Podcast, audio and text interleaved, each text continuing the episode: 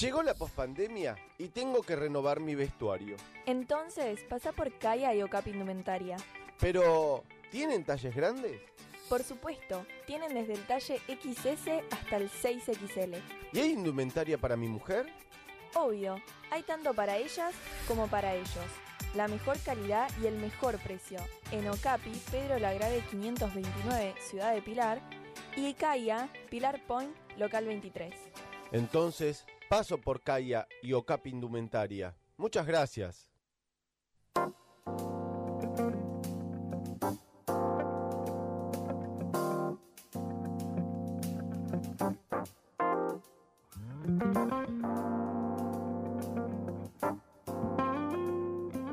Continuamos en la bitácora y bueno, nos presentamos, también le comentamos a la audiencia que como todos los programas, Sebastián está en la operación, en la operación técnica, situación que si no fuera por él, no estaríamos en el aire. No, no, no, se podría. A mí me gusta eso de uno puede estar en el aire siempre y cuando haya un operador técnico, ¿no? Sí. Bueno, en esta oportunidad, en esta columna... ¿Con sí. quién los va a deslumbrar hoy? Una, a ver, yo en lo personal le tengo una gran admiración. Mm, Pero no solamente una gran admiración, sino que además un, un- un- un afecto, le diría, como... Hay, Charlie García dijo una vez, mm. en una canción habló del inconsciente colectivo, ¿no? Y en ese sentido el inconsciente colectivo argentino tiene a este personaje que vamos a hablar hoy como un afecto en especial. Uno no sabe por qué. Primero uno podría pensar porque mm, mucho de mi generación crecimos con ella, ¿no? Y con sus éxitos. Mm. Es lo mismo que pasaba, por ejemplo, a la generación anterior mía, por ejemplo, con Carlos Reutemann. ¿No? ¿Quién era Carlos Reutemann? Ese, ese hombre que hizo posible grande, es decir, grandes hazañas y grandes premios en el deporte que era como que nos incluían a todos. Mm. ¿no? Es decir, que incluían a toda una sociedad, a ese inconsciente colectivo argentino, ¿no? Bueno, en esta oportunidad voy a hablar de Gabriela Sabatini. ¿Sí? Sí. Una persona que tiene recién 51 años. Nació eh, un día de mayo, así que uno podría deducir que es De, de Tauro. Tauro. De Y Tauro. efectivamente es de Tauro, porque nació un 16 de mayo de 1970.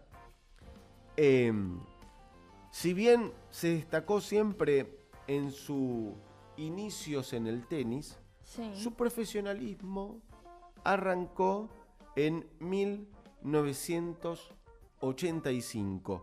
Era realmente muy joven sí. muy joven. eh, recién con 16 años, eh, perdón, con 15 años cumplidos, arrancó su etapa profesional. Y esto es lo que yo les quiero contar, Sí. que no duró mucho tiempo.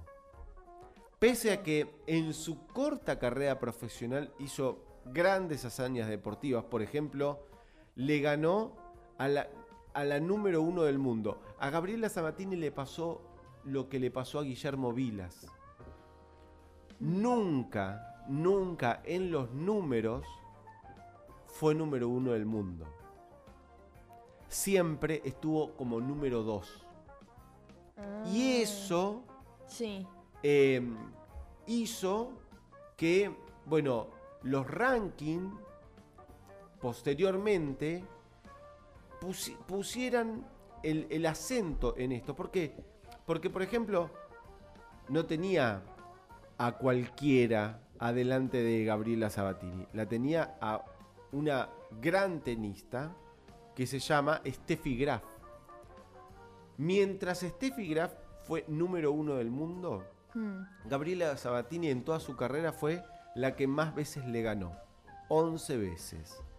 Mira. Otro de los temas que, que tiene que ver con, con la carrera de Gabriela eh, Sabatini es que mm, eh, ganó, por ejemplo, en 1990 el, el, el- el- torneo que se llama el, el de los Estados Unidos Open Mm.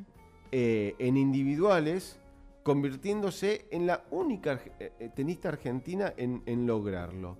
Después obtuvo, por ejemplo, eh, otros torneos en, en- en- distintos, en, en distintos, en, en distintos años, pero lo que podemos destacar, por ejemplo, que fue finalista en Wimbledon en 1991 eh, y en 1988 del US Open. Después, eh, en 1988, participó de los Juegos Olímpicos de Seúl. Obtuvo medalla de plata. ¿No? Mira, ¿vos por, ¿vos por qué pensás que ella siempre fue el número dos?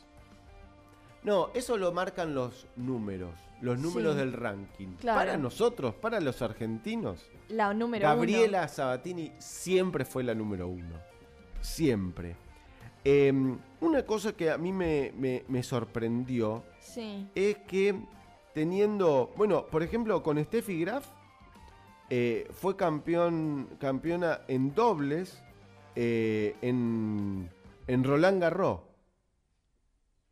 Porque a pesar de que tenían una gran rivalidad, eran muy amigas. ¿no? Eso es lo que tiene el tenis. ¿no? Creo que lo tiene cualquier deporte. Uno puede tener esa rivalidad por el simple hecho de que sos el contrincante, pero no es necesario llevarse mal. Perdón, no fue Roland Garros. Ganó eh, dobles, el campeonato de dobles en Wimbledon en 1988, que fue realmente el año en donde ella más delumbró. Entre el 88 y el 90 fue realmente eh, imbatible Gabriela Sabatini. Pese a ello, nunca pudo ser la número uno del ranking mundial. Pero lo que quiero contarte ahora es que hasta acá te conté todo lo lindo, ¿no? Sí. Pero ella llegó un momento que le empezó a pesar la raqueta. Esa me parece que es un titulazo, ¿no? A Gabriela Sabatini le empezó Mm. a pesar la raqueta y con solamente 27 años, tenía mucha, mucha carrera por delante, colgó la raqueta eh, y lo, lo anunció un 24 de octubre de 1996 en ni más ni menos en el Madison Square Garden, donde convocó a una conferencia de prensa Mm. eh, había obtenido la mayor cantidad de, de sus eh, grandes premios en la ciudad de Nueva York, con 14 títulos. Eh, ¿Y, por, ¿Y por qué colgó la raqueta? ¿Se puede saber la, la razón? hace poco yo vi un- una entrevista que le realizaron en la televisión argentina y ella cuenta de que eh, en un momento de su carrera, ¿no? Ya rondando eh, 1995, 1996, no, no- no- no se sentía como incentivada, ¿no? Mm. A ver, el- su vida post tenis, a ver, Sí. la encontró siendo una empresaria. Hoy tiene una línea de perfumes muy famosa en todo el mundo, ¿sí? Sí. Se dedicó a correr, a participar en grandes maratones, por ejemplo. Empezó a tener otra vida. Vida que la incentivaba. Por ejemplo, ella, después del tenis, casi ni volvió a tocar una garraqueta. Y lo que sí hizo fue correr. Correr y correr mucho. ¿Por qué? Porque le da- eso yo creo que... em, Tal vez la inspiración o la felicidad que le generaba el tenis llegó a un punto donde no le, no le generó eso mismo. Y tal vez fue mucho más sano haberlo cambiado que tal vez seguir con una carrera que ella ya sabía que no daba para más. Puede ser, Puede ser. A ver, también un, yo creo que ella tomó la decisión cuando vio que su vida estaba resuelta, desde lo económico. ¿No? A ver, hagamos un paréntesis y pongámonos a pensar lo que le pasa a una persona que con 15, 16 años empieza a tener la posibilidad de hacer una gran carrera deportiva. Hmm. Pensemos en Messi, pensemos en Maradona. eh, Sí, que una, Hace- con una corta edad ya tenían una carrera. exactamente. Lo, lo traigo a Maradona porque hace dos días Sí. él debutó oficialmente el 20 de octubre de 1976. Mm. Es decir, 10 días antes de que él cumpliera los eh, 16 años, con 15 años, él debutó en primera, en la primera de Argentinos Juniors, ¿no? Entonces, cuando uno llega a la edad de que em, ve que el futuro de la, del deporte va a ser parte de su vida, yo lo que creo que esas decisiones son absolutamente fundamentales. ¿Por qué? Porque por un lado, ese objetivo se va a empezar a cumplir. Sí. Y el objetivo económico también se va a empezar a cumplir. Pero también, por ejemplo, esos objetivos van a relegar otros.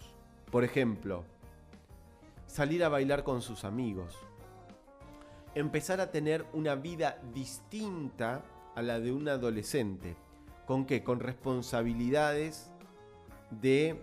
eh, Sí, de una figura pública. de una figura pública, de cumplir con un trabajo, de cumplir con entrenamientos. De cumplir con el contrato, porque es un Con- contrato que lo hacen en, por cuántos años.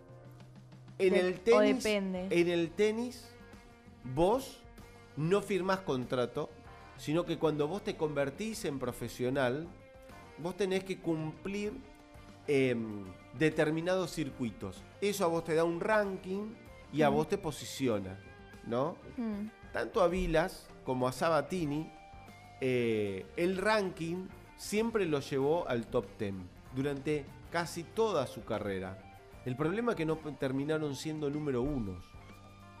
Y yo creo que eso, cuando Gabriela Sabatini se dio cuenta de que iba a ser parte de una más del ranking, no iba a terminar liderando lo- los, los primeros puestos eh, o los títulos o las tapas de los diarios, uno también tiene que pensar en eso. Es decir, un Wimbledon, un Roland Garros, un US Open, eh, cuando uno gana esos torneos, al otro día es tapa del diario, ¿no? Claro, a eso tal vez me refiero a figura pública. No solamente es Y yo creo cumplir con un contrato, sino también es asumir que tu vida, no tal vez la parte privada, pero todo lo que es laboral y toda tu carrera va a ser compartida en medios de comunicación masivos. Exactamente.